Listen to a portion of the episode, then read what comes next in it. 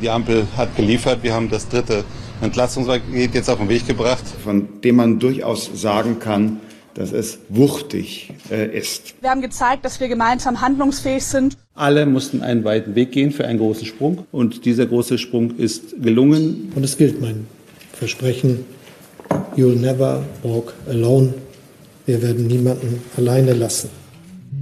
Ja, you never walk alone, sagt der Kanzler immer so schön. Streng genommen stimmt das natürlich nicht, denn die gebeutelten Energiekundinnen und Kunden müssen ja immer noch alleine laufen. Sie bekommen dabei nur ein wenig mehr Geld in die Hand und vielleicht wird irgendwann einmal der Strompreis gedeckelt. Die Ampelkoalition ist nach ihrer Nachtsitzung von Samstag auf Sonntag natürlich trotzdem hingerissen von ihrem Werk. Eben haben wir die beiden Grünen-Chefs Ricarda Lang und Omid Nuritpur gehört, dann Finanzminister Christian Lindner und natürlich den Kanzler Olaf Scholz. Aus der Opposition tönt es ganz anders. Da sagt der stellvertretende Fraktionsvorsitzende der Union, Jens Spahn, das hier über das Paket wird einfach behauptet, 65 Milliarden. Heute ist das überall die Schlagzeile, Radiomeldung, 65 Milliarden. Aber keiner schaut mal hin, wie setzen die sich eigentlich zusammen, wo kommen die eigentlich her? Und ein sehr, sehr großer Teil kommt eben aus einer möglichen europäischen Maßnahme, von der doch niemand weiß beim Strompreis, ob sie wirklich kommt, die dann vielleicht irgendwann mal Entlastung bringt. Warum das so ist, wird er uns später noch genauer erklären. Was taugt also das neue Entlastungspaket, das nunmehr dritte seit Beginn des Ukraine-Kriegs? Das wollen wir heute besprechen im FAZ-Podcast für Deutschland am Montag, den 5. September. Mein Name ist Corinna Budras und ich freue mich, dass Sie heute dabei sind.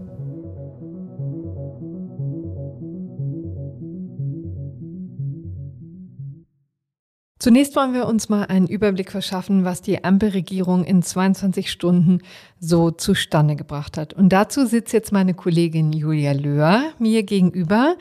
Sie ist mit mir hier zusammen in Berlin im Wirtschaftsressort tätig und hat in den vergangenen Jahren in Sachen Entlastungspakete schon einige Routine gesammelt, würde ich mal sagen. Ähm, hallo Julia. Hallo Corinna. Sage mal, Julia, warum hat es denn diesmal so lange gedauert? 22 Stunden klingt ja nach einer Menge Ehrenrunden. Ja, das äh, gab es, die gab es in der Tat. Ähm, es hat wieder mal lange gedauert. Das war auch schon im Frühjahr so, als die, als der Koalitionsausschuss ja schon mal getagt hat in Sachen Entlastungen. Also das mit dem Vermeiden von Nachtsitzungen, dieser Plan klappt nicht so ganz. Ja, das hatten sich ja eigentlich vorgenommen. Das ne? ist richtig. Bei den Koalitionsverhandlungen hat es auch noch weitgehend geklappt. Aber gut, Jetzt ist die Lage, wie sie ist. Wir sind in der Krise. Es geht um viel Geld und es ist dann wie so oft, wenn nicht jedes Detail geeint ist, ist noch gar nichts geeint. Also es wird mhm. eben dann über alle Punkte äh, in der Gesamtschau gesprochen. Und ursprünglich hieß es ja mal, wir sind relativ schnell und das könnte schon am Nachmittag klappen. Dann hieß es am frühen Abend, dann am späten Abend könnte es eine PK geben. Gut, und dann wurde es halt Sonntag 11 Uhr und verhandelt wurde bis Sonntag 6 Uhr. Aber letztendlich ist ja nun auch eine Menge bei rumgekommen. Was sind denn deine Highlights? Also sowohl im positiven als auch im negativen Sinne. Ich glaube, was aus Sicht der Koalition jetzt das Wichtigste Wichtigste war, ist halt dieses Wuchtige zu zeigen. Mhm. Also das, was Herr Lindner schon gesagt hatte, 65 Milliarden haben Sie jetzt zusammengerechnet, diese Zahl. Genau, das ist mal die Zahl, die jetzt im Raum steht, ob das tatsächlich so ist. Genau, das weiß bislang noch so keiner. Und genau, es ging halt darum, möglichst viele unterschiedliche Aspekte da reinzubringen. Ich tue mich jetzt schwer, mein persönliches Highlight zu nennen, weil es ist aus meiner Sicht ein ziemlich, ja, unstrukturiertes Sammelsurium, von dem halt auch noch sehr viele Punkte einfach offen sind, offen, wie sie umgesetzt werden sollen, offen, wie sie finanziert werden sollen. Deswegen würde ich jetzt erstmal sagen, mal abwarten, bis das jetzt alles mhm. durchgerechnet ist und bis wir wissen, wie da die einzelnen Instrumente auch tatsächlich ähm, dann umgesetzt werden sollen, bevor wir da schon ein Fazit drunter setzen. Ja, das ist wohl wahr. Wir können ja mal ein bisschen durchgehen. Ähm, wir haben ja tatsächlich ganz klare Aussagen, wie zum Beispiel 300 Euro bei den Rentnern.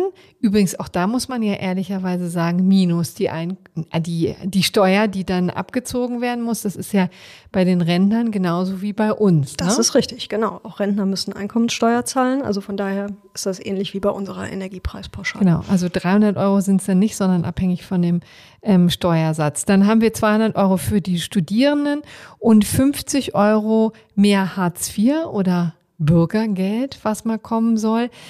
Ja, und ansonsten, es zirkuliert ja eine ominöse Tabelle, die zum Beispiel Marco Buschmann, unser Bundesjustizminister of all people, rumgeschickt hat, äh, wo auch verschiedene Entlastungen stehen. Ist das einigermaßen tragfähig? Kann man da irgendwie sagen, wie viel jetzt auch eine normale Familie oder so, womit die rechnen kann? Auch das ist jetzt wieder einer dieser interessanten Punkte hier im, in der Berliner Politik, dass Marco Buschmann besagte Tabelle äh, auf Twitter gepostet hat, äh, heute aber wiederum sowohl seine Sprecherin als auch der Regierungssprecher zurückgerudert sind und gesagt haben, also das könne man, das seien jetzt mal so vorläufige Berechnungen gewesen und das könne mhm. man jetzt noch nicht so genau sagen, weil eben, ich erwähnte es ja eingangs schon, viele Punkte noch überhaupt nicht klar sind, wie sie tatsächlich umgesetzt werden sollen. Also von daher muss man sich im Moment an dem orientieren, was schon konkret ist. Mhm. Das ist zum Beispiel die Erhöhung des Kindergeldes, die ist ja klar beziffert. 18 Euro mehr pro Kind sollen es sein. Da kursiert ja dann die Beispielrechnung auf zwei Jahre gerechnet, Familie mit zwei Kindern, dann äh, 432 Euro zusätzlich, was dann halt eine Entlastung ist. Wie sich jetzt die ganzen anderen Punkte auswirken, was den Abbau der kalten Progression angeht, das hängt ja auch davon ab, wie die Inflationsrate sich entwickelt. Da muss man tatsächlich dann mhm. schauen, wie viel für den Einzelnen dabei rauskommt. Genau, Abbau der kalten Progression ist ja natürlich auch ein bisschen kompliziert immer zu erklären. Wir können uns hiermit mal begnügen damit, dass es natürlich steuerrechtliche Auswirkungen hat, ne, dass im Grunde genommen am Steuertarif gedreht wird, genau. damit die Leute nicht sozusagen ihr sauer verdiente äh, Inflationsausgleiche. Genau. Quasi die Beträge, ab denen ein bestimmter Steuersatz greift, werden erhöht entsprechend der Inflation, damit man eben nicht mehr zahlt, hm. nur weil die Preise steigen. Etwas, was jetzt auch immer wieder zirkuliert als Schlagwort, ist der Strompreisdeckel. Ja, wie funktioniert der denn? Worauf kann man sich denn darauf freuen? Oder ist Freude auch da schon wieder zu viel gesagt? Ja, da wäre ich noch ein bisschen skeptisch, inwieweit man sich darauf freuen kann. Also die Idee ist, dass die Ampelkoalition bei den äh, quasi Stromerzeugern, die relativ günstige Produktionskosten haben, was gerade die Atomkraftwerke sind, die Kohlekraftwerke, die ja schon eben stehen, abgeschrieben sind und munter laufen, was aber auch die Ökostromanbieter sind. Da möchten sie die zusätzlichen Gewinne, die die im Moment erwirtschaften, eben weil der Strompreis vom Gaspreis bestimmt wird, wollen sie abschöpfen und an die Endkunden mhm. umverteilen. Das ist der Gedanke dieser Strompreisbremse. Das wird auch nicht aus dem Haushalt finanziert, sondern es soll eben diese Umverteilung geben. Aber auch da ist jetzt heute noch offen geblieben, wie das eigentlich konkret laufen soll. Das fängt schon bei der Frage an, ob das tatsächlich alle Haushalte bekommen mhm. sollen so wie es eigentlich im Beschlusspapier steht. Jetzt hieß es aber gerade äh, in einer Pressekonferenz, naja, das ist jetzt Teil der Diskussionen. Also mhm. es könnte auch sein, dass das vielleicht dann noch eingeschränkt wird. Dann ist die spannende Frage, welcher Basisverbrauch wird denn im Preis gedeckelt? Also wie viele genau. Kilowattstunden im Jahr sollen das sein? Auch da gibt es noch überhaupt keine Zahl. Auch das wird jetzt diskutiert und gerechnet. Mhm. Das wird nämlich dann auch noch spannend, ne? weil man darf natürlich nicht zu niedrig diesen Basisverbrauch genau. ansetzen, ne? weil sonst kommt irgendwie eine Familie mit vier Kindern nicht über die Runde, dann bringt es denen relativ wenig. Genau. Auf der anderen Seite. Man darf ihn auch nicht zu hoch ansetzen, weil dann zum einen der Einsparanreiz weg ist und dann eben eine Gruppe von Leuten dann auch subventioniert wird, wo dann die Regierung sagt, nee, das wollen wir gar mhm. nicht, dass wir da jetzt so stark unterstützen. Also das ist auch noch eine spannende Frage und genau, dann ist von der praktischen Umsetzung dann ganz zu ganz schweigen. Ganz zu schweigen, genau. Das werden wir gleich übrigens auch mit dem Ökonomen Jens Südekom noch in extenso besprechen. Aber interessant für Arbeitnehmer dürfte vielleicht auch die steuerfreie Prämie in Höhe von 3000 Euro sein. Glaubst du denn, dass die Unternehmen das aufgreifen werden? Da gibt es ja auf der anderen Seite auch genügend, die selber straucheln und jetzt nicht unbedingt ihren Arbeitnehmerinnen und Arbeitnehmern 3000 Euro überweisen. Das ist richtig. Das ist ein ähm, auch interessanter Punkt, dieses Entlastungspaket, dass die Politik da quasi Dinge reinrechnet, die sie gar nicht selber bezahlen mhm. muss, sondern die halt die Arbeitgeber bezahlen sollen. Und quasi der Anteil der Politik ist nur zu sagen, wir verzichten dann auf die Steuern darauf. Und man muss in der Tat abwarten, wie viele Unternehmen das umsetzen können. Es wird natürlich einige geben, jetzt auch gerade im Zusammenspiel mit den Tarifverhandlungen, die dann sagen, hier kommen statt jetzt eine dauerhafte Gehaltserhöhung zu machen, so eine Einmalzahlung steuerfrei super, machen wir. Oder damit dann die normale Gehaltssteigerung vielleicht etwas geringer ausfällt. Es gibt aber auch, wie du es schon angedeutet hast, eben viele Betriebe, die ja viel Energie brauchen, von der kleinen Bäckerei ähm, eben bis hin zum großen äh, Chemiekonzern, die im Moment noch überhaupt nicht wissen, wie für sie die nächsten Monate verlaufen werden, auf was für Kostensteigerungen auf sie zukommen. Und gerade für kleinere Betriebe, die ohnehin schon ja, als wirtschaftlich nicht so gut dastanden, werden mit Sicherheit nicht diese 300, äh, 3000 Euro Prämie mhm. ausschütten. Also da muss man schon ja, erstmal abwarten, wie gut dieses Instrument angenommen wird. Es gab ja während der Corona-Zeit schon eine Prämie. Da hat man gesehen, dass die Unternehmen das schon, davon schon ganz rege Gebrauch gemacht haben, aber jetzt eben auch nicht immer den Maximalbetrag mhm. ausgezahlt haben, sondern dann waren es halt 500 Euro, die dann steuerfrei überwiesen wurden oder mhm. 1000 Euro. Also es ist jetzt tatsächlich am Tag eins nach dem Entlastungspaket noch vieles offen. Herzlichen Dank, Julia. Gerne.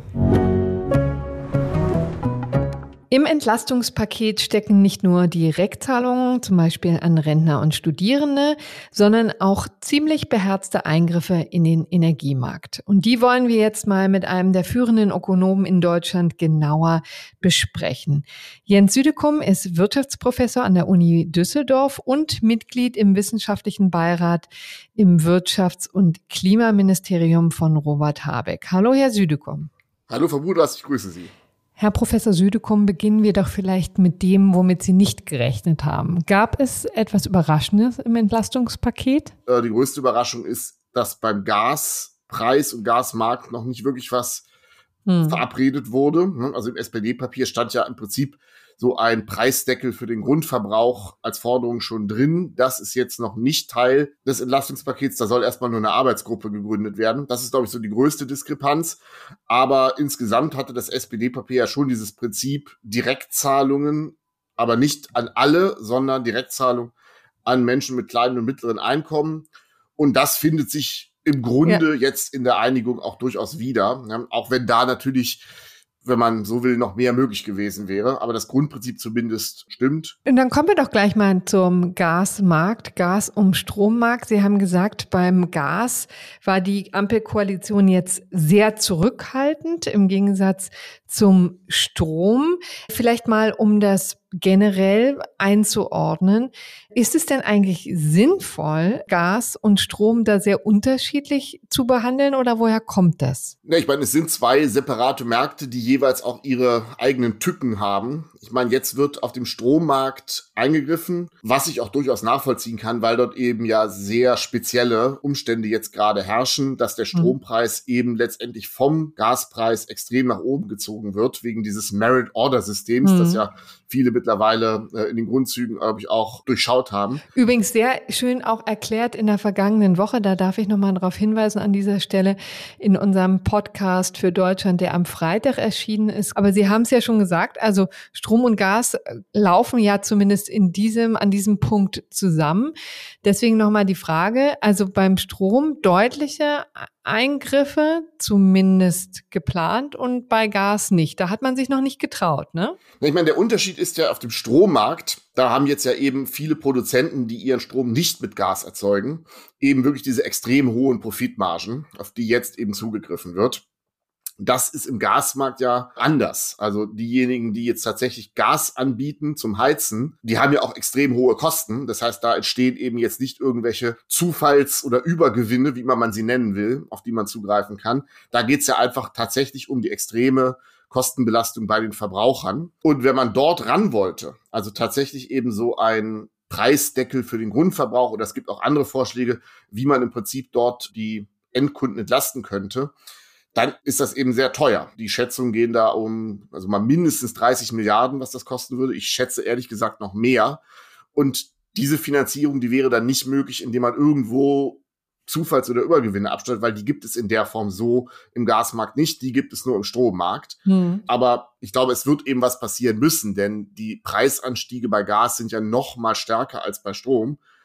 Und irgendeine Form von Entlastung wird, glaube ich, erforderlich sein. Aber da werden wir noch ein bisschen drauf warten müssen, ne? denn da wird jetzt erstmal ein Arbeitskreis gebildet. Bis der da irgendwelche Vorschläge macht, wird es noch dauern. Aber schauen wir doch dann gleich mal auf den Strommarkt. Und da die Besonderheit auch, dass das natürlich ein sehr europäischer Markt ist und wir uns ja dann womöglich ein Wettrennen mit der EU liefern müssen. Also äh, sagen wir mal, es wäre schön, wenn es ein Wettrennen gäbe zwischen den EU-Vorschlägen und den Deutschen und es nicht umgekehrt so ist, dass hier jeder auf den anderen wartet. Die EU hat erstmal den Vortritt. Am Freitag treffen sich die Energieminister Sie, Herr Südekum, haben ja auch die internationalen Märkte im Blick. Was ist denn Ihre Prognose? Was kommt da am Freitag oder in den folgenden Wochen? Also es ist schwer absehbar, was konkret kommen wird. Ich meine, grundsätzlich ist es natürlich richtig, dass man versucht, dieses Problem mal direkt auf europäischer Ebene äh, auch zu adressieren, weil der Strommarkt ja eben letztendlich ein europäischer Markt ist und jetzt ein nationaler Markteingriff immer seine Tücken hat. Das haben wir in Spanien gesehen.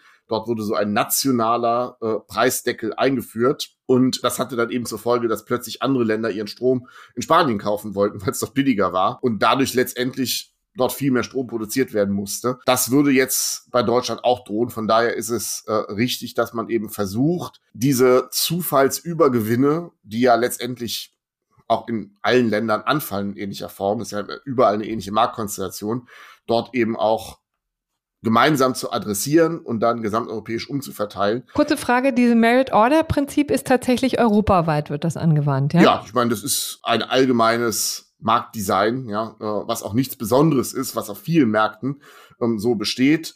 Und überall steht sich im Prinzip jetzt eben diese Frage, wie gehen wir mit diesen Zufallsgewinnen um, weil momentan eben der Gaspreis überall den Strompreis nach oben zieht. Mhm. Und da hat jetzt auch unabhängig von dem, was dann womöglich auf EU-Ebene kommt, die Bundesregierung ja schon auch klare Vorstellungen geäußert, wie sie das machen möchte. Das müssen Sie uns jetzt mal genauer erklären. Was haben die vor?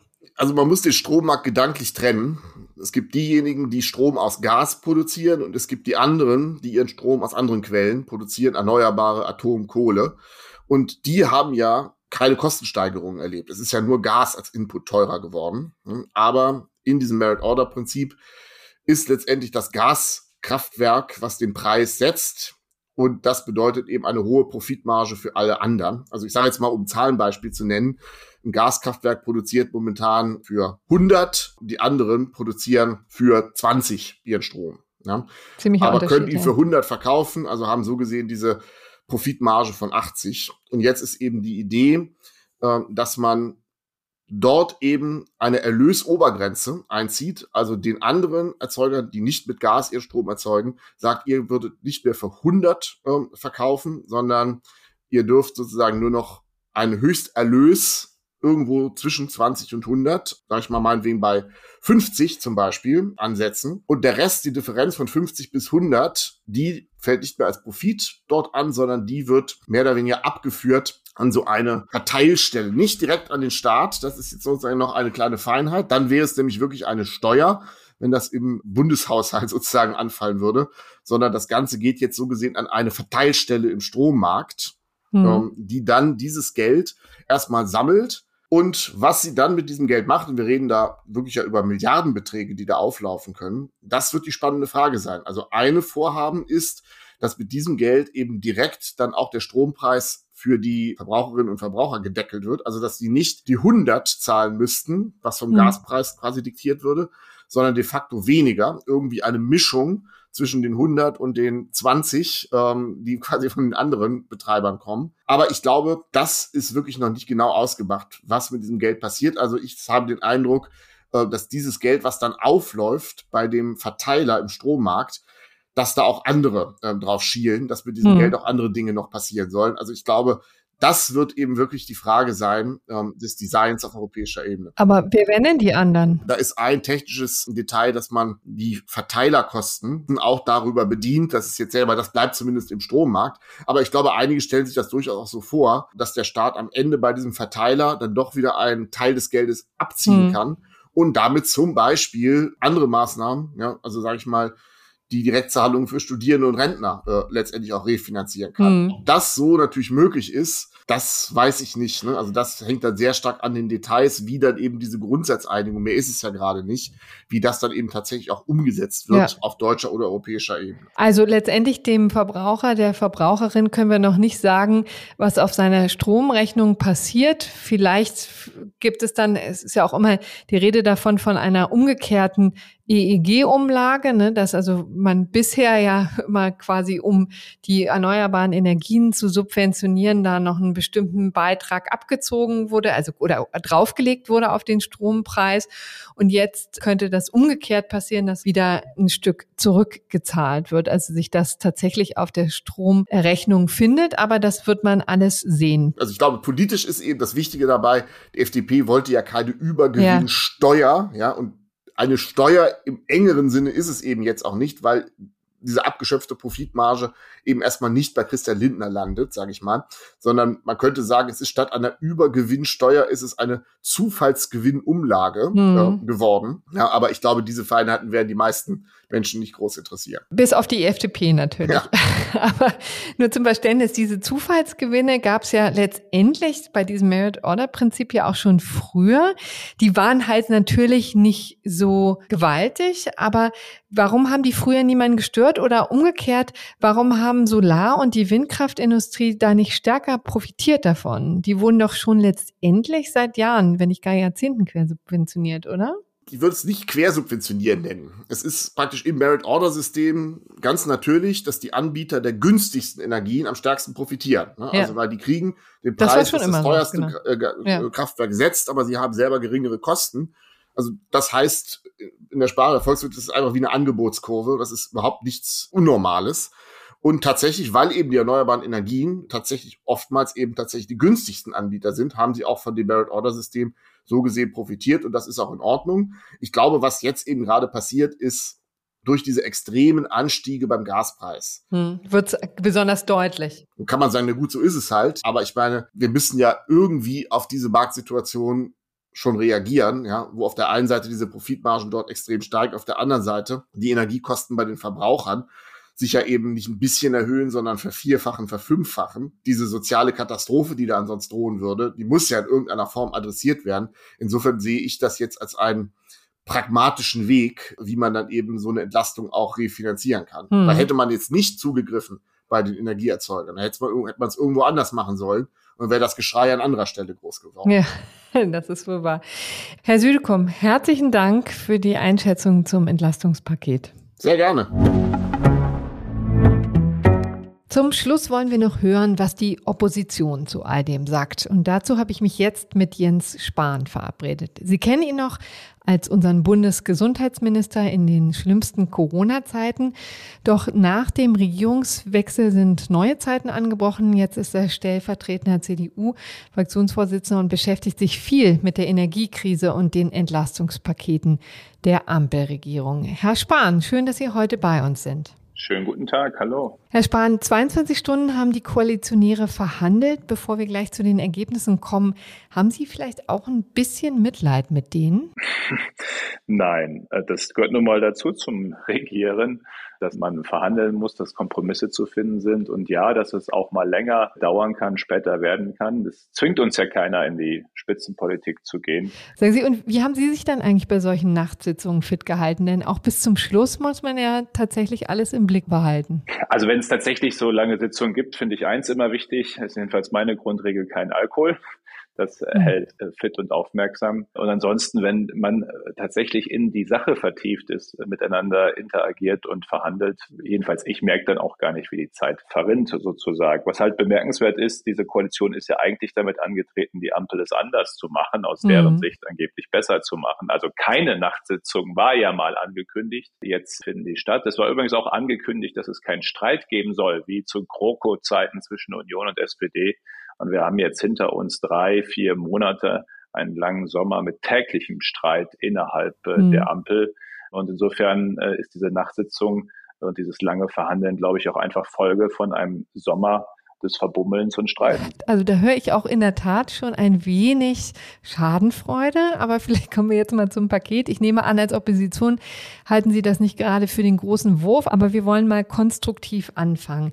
Was ist denn gut dran? Gut ist, dass überhaupt was, ja, entschieden tue ich mir schon wieder, dass überhaupt was passiert, sagen wir es mal ah, so. Aber das, ist, das nämlich, ist, ja wirklich minimal. Das ist ja, es ist oder? ja so und es ist übrigens auch nicht Schadenfreude. In normalen Zeiten wäre das ja irgendwie ganz unterhaltsam, so ein Sommer des Streitens. Aber das Land ist halt in einer schweren Krise und viele machen sich Sorgen, ob sie ihre Rechnungen bezahlen können, Gastronomen, Einzelhandel, kleine Selbstständige, große, äh, aber vor allem auch viele Bürgerinnen und Bürger, die jeden Pfennig, jeden Cent schon jetzt umdrehen. Und die warten halt dringend auf Planungssicherheit und auf Entscheidungen, die sofort wirksam sie äh, entlasten. Und das liefert halt dieses Paket an bestimmten Teilen, das kritisiere ich auch nicht, Wohngeld, äh, Kindergeld, Kinderzuschlag, das sind richtige Maßnahmen. Sie nehmen aber eben einen zu großen Teil der Bevölkerung. Derjenige, der mit 2200, 2400 Euro netto den Laden am Laufen hält, arbeiten mhm. geht, aber eben nicht Sozialleistungen bezieht, den nehmen sie überhaupt nicht in den Blick. Und das sind die, die sich gerade am meisten Sorgen machen. Nicht mal durch die ähm, kalte Progression, da gibt es ja Anpassungen. Die kalte Progression zu äh, adressieren ist, ist richtig, aber am Ende, was man damit ja macht, ist eine indirekte Steuererhöhung nicht wirksam werden zu mhm. lassen. Äh, insofern ist das noch keine tatsächliche Entlastung. Und da das ja erst für 2023 gelten soll, wird es auch erst, es passiert ja dann mit der Einkommensteuererklärung. Also es wird erst in vielen, vielen Monaten überhaupt einen Unterschied machen. Die Leute brauchen aber jetzt für diesen Winter ab jetzt sofort äh, Entlastung. Das fehlt eben, diese Perspektive. Und da, wo es mal was geben könnte sofort, Strompreisbremse. Da wird wolkig über viele Seiten beschrieben, was man alles tun will auf europäischer Ebene und dann eben national. Aber bei welchem Preis es eine Bremse gibt, ab wann, wie das finanziert wird, all diese Punkte sind offen. Das ist mehr ein Arbeitsprogramm als ein Entlastungsprogramm. Geht es denn jetzt konkreter? Denn äh, gerade der Strommarkt ist ja nun auch sehr europäisch. Das heißt, da müssen wir doch erstmal nach Brüssel gucken, oder? Das stimmt. Aber wir haben jetzt halt, wie gesagt, einen Sommer hinter uns, wo das ja auch schon hätte getan werden können. Und wenn eben ein Paket angekündigt wird, dann muss es konkret sein. Und ich will es nur mal am, am, Beispiel Gas machen. Gas ist ja eigentlich mhm. das noch viel drängendere Thema als Strom, weil die Preise noch stärker gestiegen sind. Dazu ist in dem Paket gar nichts. Ein konkreter Vorschlag, der seit März diskutiert wird, ist der eines Gasgrundbedarfes, dass man sagt, jeder Haushalt in Deutschland, den muss man dann definieren. Und sowas muss dann auch eine Regierung mal entscheiden meinetwegen 5000 Kilowattstunden Jahresverbrauch kriegt jeder Haushalt in Deutschland zum Beispiel für 12 Cent die Kilowattstunde. Das wäre mhm. schon mehr, als es bisher kostete, aber eben in einer planbaren Größenordnung. Das wäre mal konkret. Damit könnte jeder wissen, was ihn in diesem Winter erwartet.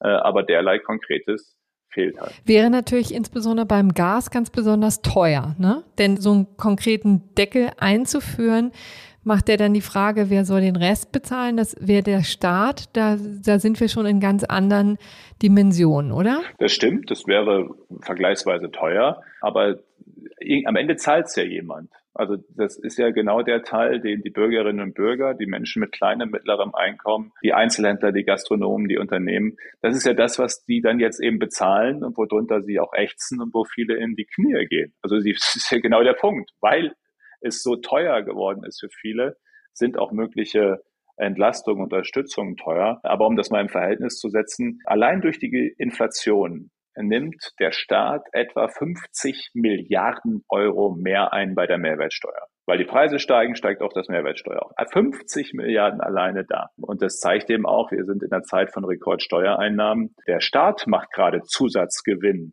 Übergewinn inflationsbedingt. Das sollte er eben zielgerichtet an Menschen mit kleinerem, mittlerem Einkommen dann auch weitergeben. Mhm. Die brauchen es nämlich dringend. Hört sich so an, als würden Sie die 65 Milliarden nicht ganz so wuchtig finden wie die Koalition. Wenn man genau hinschaut, sind es ja keine 65 Milliarden. Für den Bund sind es nach dem Finanzminister gute 30 Milliarden. Aber wissen Sie, das ist, also das ist ja das, wo ich ein bisschen, ich meine, ich bin ja lang genug jetzt im Geschäft dabei, aber ja beeindruckt davor stehe. Es wird einfach behauptet, 65 Milliarden. Heute mhm. ist das überall die Schlagzeile, Radiomeldung, 65 ja. Milliarden.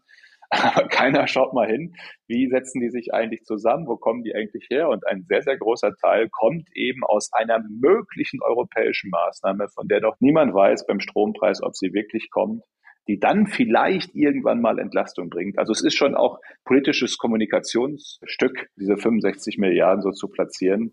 Mhm. die dann bei genauem Hinschauen zusammensuchen zu einer deutlich kleineren Summe. Aber wie gesagt, selbst 65 Milliarden sind bei 50 Milliarden Steuermehreinnahmen allein bei der Mehrwertsteuer durch die Inflation mhm. relativ. Also da machen wir mal ein großes Fragezeichen an die 65 Milliarden Euro. Ein anderes Versäumnis, das Sie womöglich jetzt beklagen, wäre ja äh, eine Verlängerung der Kernkraftwerke. Das steht hier nirgendwo im Moment jedenfalls zur Debatte. Da sind wir übrigens auch noch im Fluss. Heute Abend erwarten wir die Ergebnisse des Stresstests, mit dem geprüft werden soll, ob die drei verbleibenden Kernkraftwerke weiterlaufen können.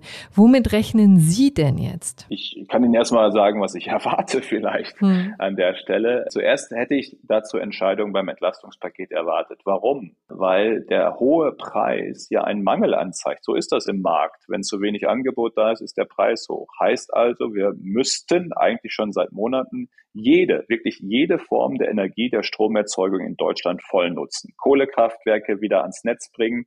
Bis jetzt viel zu langsam passiert, sind erst zwei am Netz. Biogas, aber eben auch Kernkraftwerke über den 31.12.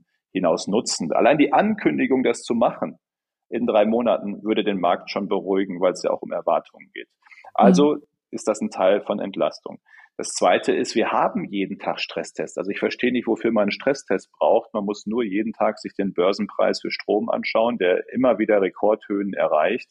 Wir sind voll im Stresstest. Wir erleben ihn jeden Tag. Hm. Da brauche ich keinen mehr. Gemeint ist natürlich was anderes. Ne? Da geht es ja um die Frage, ob es sicher ist, die Kernkraftwerke weiterlaufen zu lassen. Naja, es ging jetzt hier um die Netzübertragung. Aber die Frage von sicher, klar muss man auch da hinschauen. Aber natürlich sind deutsche Kernkraftwerke äh, sicher und verlässlich. Ich war vor drei Wochen noch in Lingen im Emsland, in äh, einem der drei Kernkraftwerke. Sie werden jeden Tag überprüft. Also wenn irgendjemand hier glaubt, in diesem Land, in Deutschland könnten Kernkraftwerke laufen, wo nicht jeden Tag Sicherheitsüberprüfung und Maßnahmen stattfindet, der kennt dann aber Deutschland nicht. Natürlich sind das sichere, verlässliche Kraftwerke. Man müsste an bestimmten Stellen ohne Zweifel, wenn man verlängert, auch nochmal zusätzliche Überprüfungen vornehmen. Aber das muss man dann halt auch machen. Die Debatte geht jetzt seit sechs Monaten. Man hätte Brennelemente bestellen können. Man hätte mit dem Personal reden können, ob sie bereit sind, länger zu bleiben. Man hätte mögliche weitere Sicherheitsüberprüfungen vornehmen können. Wir haben wochenlang gehört, wir haben kein Stromproblem. Das war ja das Mantra von Robert mhm. Habeck und der Regierung. Dieser Satz ist ziemlich schlecht gealtert und das eben zum Nachteil der Energieversorgung für Deutschland mhm. und Europa. Also Stresstest ist eigentlich seit Wochen da. Wir brauchen jede Form der Erzeugung. Und deswegen habe ich echt die Erwartung, alle drei Kernkraftwerke jetzt über diese Mangellage in den nächsten Monaten noch weiterlaufen zu lassen. Und nur die drei oder sollen noch andere wieder ans Netz, die wir schon ja abgeschaltet haben? Es geht ja dann um drei weitere, die im letzten Jahr abgeschaltet worden sind. Ich finde, da muss man zumindest mal überprüfen, ob und mit welchem Aufwand man sie wieder fit machen würde sozusagen. Nach allem, was ich weiß, sind bei den drei Kernkraftwerken die Rückbauarbeiten unterschiedlich weit. Also ist halt die Frage, könnte man überhaupt sie wieder in Betrieb nehmen mit vertretbarem Aufwand? Das muss man dann halt prüfen und dann auch nachweislich transparent offenlegen, das Ergebnis der Prüfung. Jedes der drei Kernkraftwerke, das man noch mit vertretbarem Aufwand wieder ans Netz kriegt, sollten wir ans Netz nehmen. Das wird ein harter Winter, ein Winter, in dem wir noch viel mehr Energiebedarf haben werden in Europa, in Deutschland, als wir jetzt schon haben. Und wir brauchen wirklich, wir sind, wir sind ja im Wirtschaftskrieg mit Russland. Also in, in, in Wirtschaftskriegszeiten und die Ukraine in Kriegszeiten muss man doch jede Maßnahme nutzen, die geht, Heißt also auch die drei abgeschalteten Kernkraftwerke aus dem letzten Jahr zumindest mal vernünftig prüfen, was noch geht. Herr Spahn, herzlichen Dank für dieses Gespräch. Sehr gerne. Das war also der FAZ-Podcast für Deutschland mit einer ersten Analyse zum Entlastungspaket. In unserer gedruckten Zeitung und auf unserer Internetseite Faznet finden sich etliche Artikel zu diesem Thema, die ich Ihnen sehr ans Herz legen möchte.